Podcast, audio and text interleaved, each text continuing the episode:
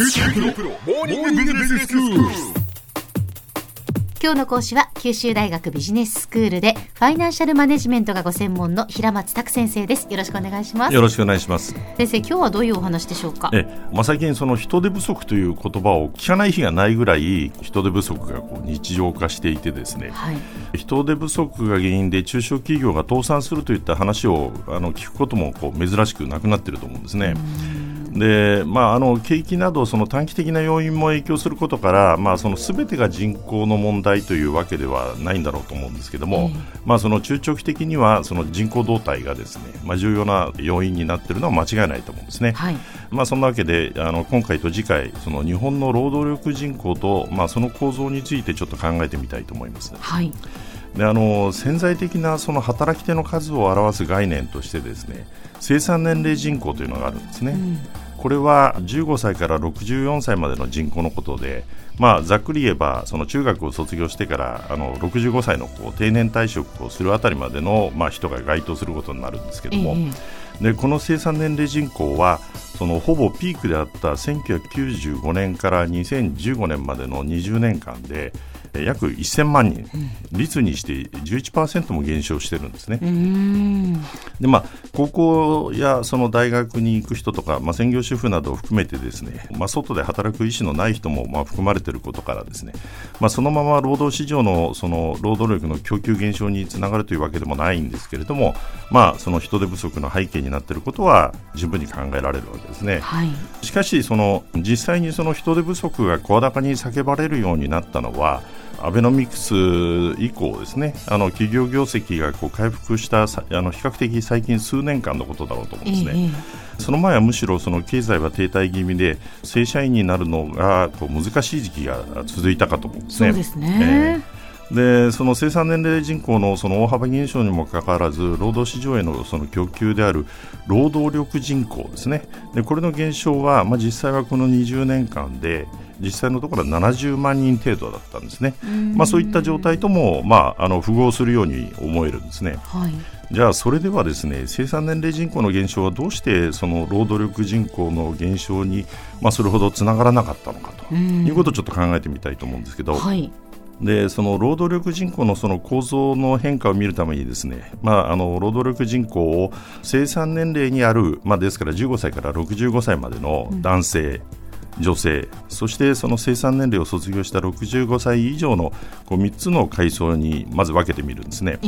でそうするとその生産年齢にあるまずその男性の労働力人口はですね1995年の3690万人から2015年の3310万人まで380万人、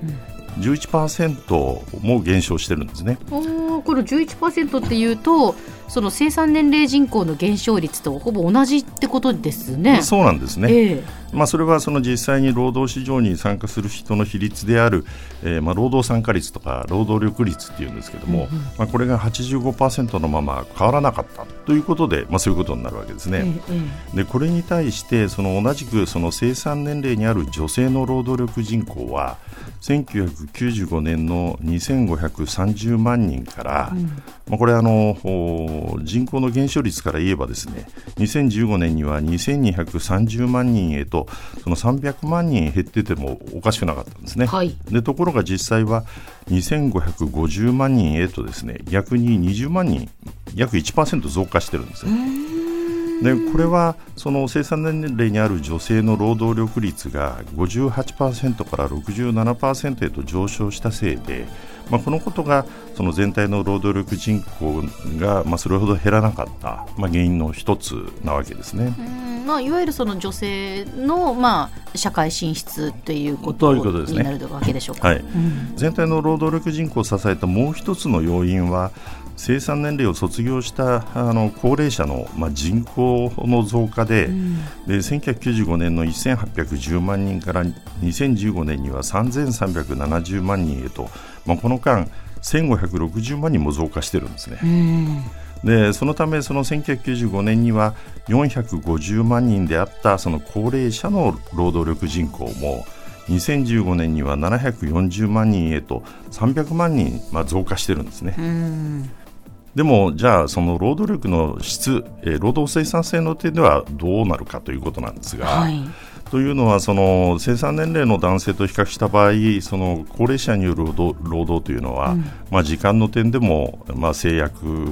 がありますしそれから体力、気力などの、まあ、質の面でもこうハンディキャップを抱えていると思うんですね。うんでまた、その生産年齢の女性についても労働参加率が上昇したということの背後で小さい子どもを抱えたお母さんなどのその労働市場への参加が増えるということで、まあ、労働に参加した方々の困難さも増しているわけですね。うんはいでこうした中でその以前と比較して全体の生産性を落とさないためには、まあ、どういうことが必要かということを考えるとまあ、まずその労働人口では減少した生産年齢にある男性の労働生産性をこう高めるということが必要なわけですけれども、うん。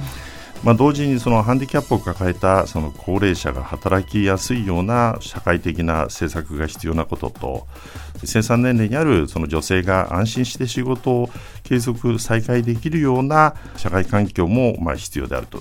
まあ、この3つがそのいずれ劣らぬ重要性を持っているんだろうと思うんですね。で、まあ、あの働き改革などが、ま、実施されてますけれども、ま、こういった要請に応える形の、ま、施策ということになっているわけですが労働力人口の、ま、構造変化を見ることによって、まあ、こういった政策が何を目的としているのかと、ま、いうことも見えてくるということですね。では先生今日のまとめをお願いします。はいえーまあ、過去20年間に生産年齢人口は1000万人も、まあ、あの減少しましたけれども、まあ、より高い割合の女性の労働市場への参加とそれから減少する生産年齢の男性の労働力をこう補う高齢者労働力の増加によって労働力の、えー、頭数労働力人口全体は、まあ、ほぼ維持されました。で一方、その全体の生産性の維持向上のためには生産年齢にあるその男性の労働生産性の向上努力と並んで女性や高齢者がより力を発揮できるような、まあ、職場内外の環境整備、え制度設計がまあ必要となることが、まあ、労働力人口の構成を見ることで明らかとなってきます。今日の講師は九州大学ビジネススクールでファイナンシャルマネジメントがご専門の平松卓先生でした。どうもありがとうございました。どうもありがとうございました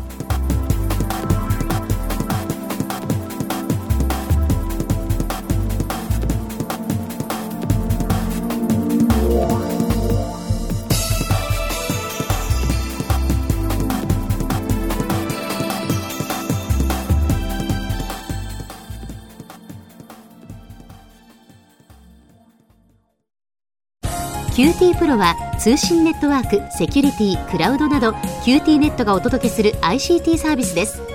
九州中に展開した光ファイバー網を基盤に一番身近なビジネスパートナーとして九州の企業自治体の皆様をサポートします。